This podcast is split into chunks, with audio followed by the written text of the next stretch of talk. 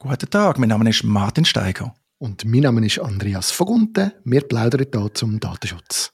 Andreas, einmal mehr können wir mit Follow-up starten. Kürzlich haben in Zürich die ersten Privacy Drinks stattgefunden. Das war ein grosser Erfolg. Ganz viele Anmeldungen, ganz viele Leute vor Ort, auch ein lässiger Austausch.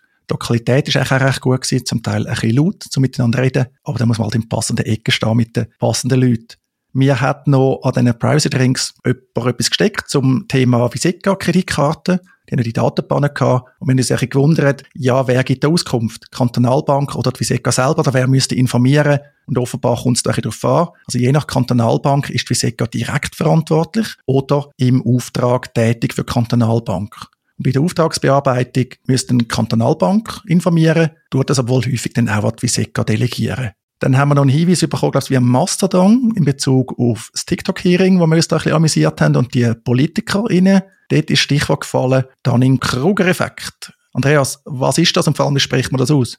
Ja, also wie man es richtig ausspricht, kann ich auch nicht hundertprozentig sagen. Ich bin nie nachschauen. Ich sage auch Dunning-Kruger-Effekt.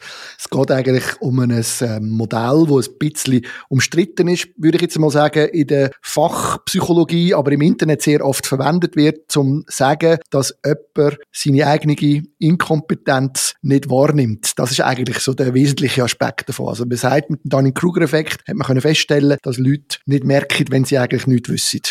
Okay, also man ist zu dumm, zu merken, dass man zu dumm ist. Salopp gesagt. So ähnlich. Also man hat eigentlich, man hat so verschiedenste Tests gemacht und man hat eigentlich herausgefunden, dass, dass wenn man, dass wenn man keine Ahnung hat von etwas, dass man das dann weniger merkt, dass man eigentlich das Gefühl hat, man, man ist nicht uns, also die Selbstsicherheit steigt eigentlich mit dem Unwissen. Das ist das Erstaunliche. Und das erleben wir ja tatsächlich im, oder hat man manchmal das Gefühl, es ist ja halt immer ein bisschen, muss immer ein bisschen vorsichtig sein, wenn man jemandem Dummheit zuschreibt, aber grundsätzlich erlebt man das natürlich schon noch oft und zwar in beide Richtungen, habe ich das Gefühl. Klar, also Dummheit ist jetzt ein bisschen plump ausgedrückt. Vielleicht fallen wir jetzt auch dem Effekt zum Opfer. Kommen wir doch zum eigentlichen Thema. Und ich bin echt drauf gekommen, weil wenn man auf deine Website geht, andreasvogunter.com, dann liest man dort, ja, du bist unter anderem als Gemeinderat tätig in der Gemeinde Köliken, aber bist auch VW-Präsident vom Energieversorger in Köliken, wo mal outgesourced worden ist. Und dort bietest du Sprechstunden an. Und den Termin kann man mit dir vereinbaren, indem man in einem sichtbaren Kalender da schaut, wann bist du verfügbar, dann sieht man da so Zeiten, Daten, kann ich anklicken oder das bestätigen und dann habe ich einen Termin mit dir. Wie funktioniert das, Andreas? Das ist äh, ein Dienst, den ich extrem schätze. Äh, der nennt sich Calendly. Der Witz ist der, ich kann meine Kalender verknüpfen mit dem Dienst. Also ich tue meine persönlichen Kalender, die ich habe, sowohl der private wie auch der geschäftliche, mit dem Dienst mal verknüpfen. Durch das weiss der Service schon mal, wenn bin ich mal grundsätzlich frei. Nachher kann ich eigene Zeiten definieren, wenn ich verfügbar sein für Buchungen. Und dann kann ich es noch weiter feintunen und sagen, für die Art von Sitzung möchte ich nur dann Terminen anbieten. Und so muss ich am Schluss nur noch einen Link verschicken und man kann dann eigentlich den Termin buchen oder ich kann den Terminkalender in meine Website integrieren. Das finde ich extrem effizient für beide Seiten. Es wird auch gerade das Zoom-Meeting dann gemacht, der Link generiert, verschickt für beide. Beiden ist es im Kalender drin, es ist gerade bestätigt. Ich finde es super effizient und liebe den Dienst.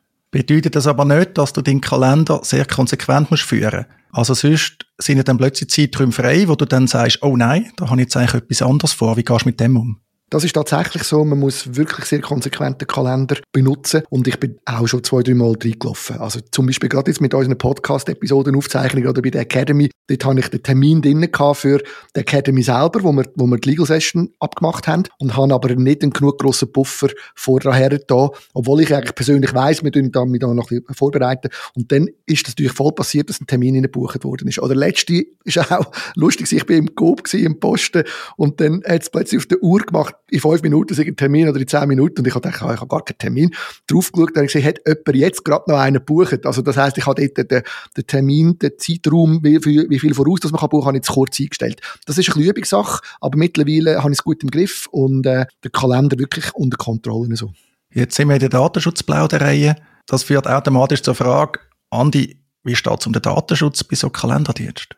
Da ist ein klarer Fall von, von uns, wo man muss mal mit unserem Datenschutzgenerator natürlich eine Datenschutzerklärung machen, die auf den Dienst hinweist, also erklärt, dass man das braucht. Wir haben äh, definitiv Outsourcing. Daten werden von mir und auch von den Leuten, die das benutzen, in den Dienst übergeben. Es gibt eine Verbindung zu diesen E-Mail-Adressen, zu diesen Leuten. Ja, ich kann nicht mehr sagen, als dass ich einen amerikanischen Dienst nutze und dass ich in meiner Datenschutzerklärung auch entsprechend darauf hinweise. Ja, das ist sogar die Frage, braucht man einen Cookie-Banner? In der Schweiz haben wir das Problem zum Glück nicht. Weder heute noch mit dem neuen Datenschutzgesetz was vielleicht auch noch interessant ist, natürlich die Kalenderdaten. Den Gemeinderatskalender, irgendwie der privat oder unterliegt irgendwie im kantonalen Datenschutzrecht vom Aargau. Köln ist im Kanton Aargau. Das ich jetzt gar nicht weiter aufschlüsseln. Aber ich denke, es ist so ein typisches Thema, wo man jetzt ganz viele datenschutzrechtliche Probleme konstruieren können, während du einfach sagst, hey, ist ein super Service, der bewährt sich für mich. Das ist absolut richtig und es ist tatsächlich übrigens so, dass ich beim Bauen von dieser Seite mit für den Gemeinderat, dass man einen Termin buchen kann, mir noch überlegt habe, ich habe im Kalendli sogar ankreuzen, dass man extra einen Cookie-Banner überkommt, dort, wo man ihn einbettet. Und ich habe mich dann aber dagegen entschieden, weil ich wirklich finde, das ist so offensichtlich für Schweizer und Schweizer, also für Leute in der Schweiz ausgerichtet. Es geht um Leute in Kölliken und ich tue niemanden ansprechen aus dem europäischen Raum oder Wirtschaftsraum. Natürlich, ich weiß, das ist immer ein bisschen eine Grotwanderung, das ist jetzt so eine Risikobeurteilung. Ich persönlich finde, finden, das ist machbar so. Das andere Problem ist natürlich schon, die Dienste, die sind nützlich. Wir haben es schon ein paar Mal gesagt. Und trotzdem hat man eine gewisse Herausforderung im Zusammenhang mit Datenschutz. Und das ist halt immer ein Abwägen. Ich bin jetzt der Meinung, wenn, de, wenn die Leute, die das bei mir buchen, oder meistens geht es darum, dass ich einen Link verschicke, die wissen, sie haben mit mir zu tun. Es ist eine 1 zu 1 Beziehung. Man macht gemeinsam, äh, gemeinsam einen Termin ab und dann müsste es eigentlich klappen. Jetzt kommt mir noch etwas ganz Wichtiges noch schnell wegen dem Gemeinderatskalender, nur damit man da keine falschen Vorstellungen weckt. In dem Kalender, das ist wirklich nur mein privater Kalender. Und wenn ich einen Termin habe für den Gemeinderat, dann steht das zwar dort drin, aber jetzt steht nie drin, um was es geht. Jetzt steht einfach Gemeinderatssitzung oder Arbeitsgruppensitzung sowieso, aber jetzt steht nichts drin, wo irgendwie könnte problematisch sein für den Gemeinderat. Ja, das ist sicher ein wichtiger Hinweis.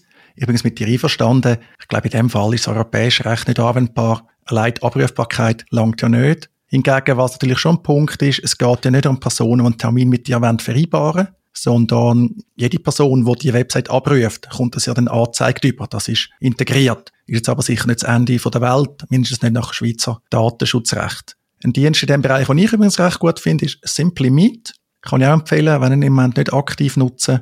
Und was mir halt schon aufgefallen ist, je nach Kalender, wo man da einbindet, hat man aus meiner Sicht das Problem, dass man zu wenig granular Freigaben erteilen kann. So eine Kalenderplattform, wo man eben auch verschiedene Kalender vielleicht dort einspeisen, die muss ja eigentlich nur wissen, ist man verfügbar, ja oder nein.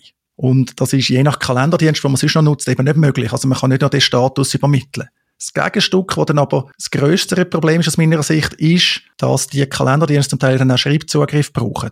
Also, dass nicht nur Kalendereinladungen verschicken, sondern auch in eigenen Kalender wieder reinschreiben Das ist halt am Schluss eine Vertrauenssache. Und das gegenüber Anbietern, ja, es wäre falsch zu sagen, die verdienen das Vertrauen nicht. Aber man kann wie nicht beurteilen, haben die, die Sicherheit im Griff. Die Erfahrung zeigt, der früher oder später Typ zahlt all.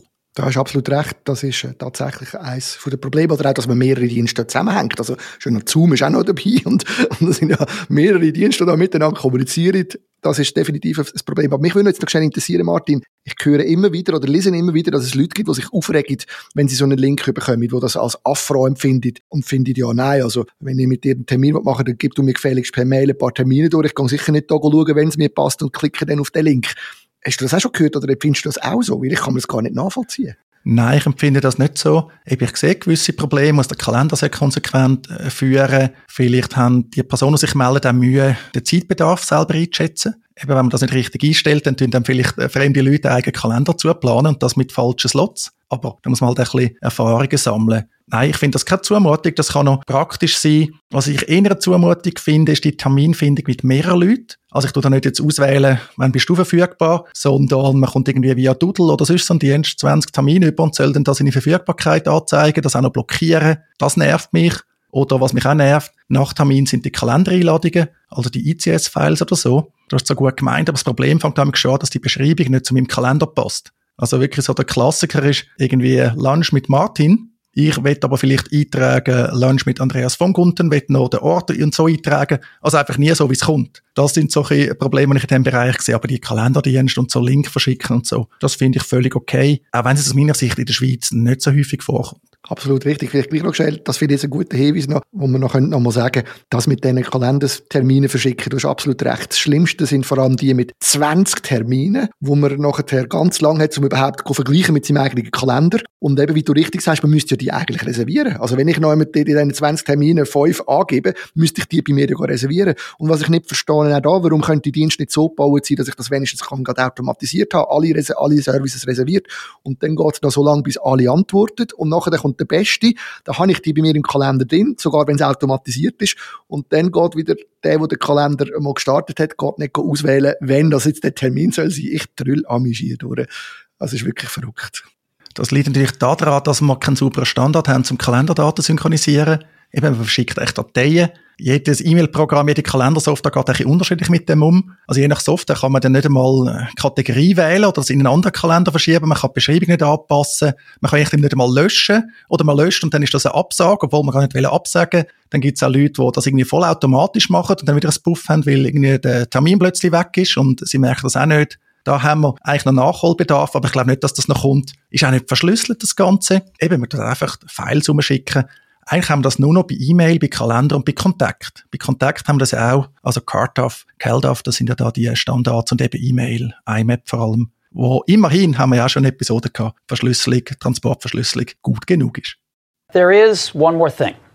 If you're very, very stupid, how can you possibly realize that you're very, very stupid. You'd have to be relatively intelligent to realize how stupid you are. There's a, a, wonderful bit of research by a guy called David Dunning at Cornell, who's a friend of mine, I'm proud to say, who's pointed out that in order to know how good you are at something requires exactly the same skills as it does to be good at that thing in the first place, which means, and this is terribly funny, that if you're absolutely no good at something at all, then you lack exactly the skills that you need to know that you're absolutely no good at it.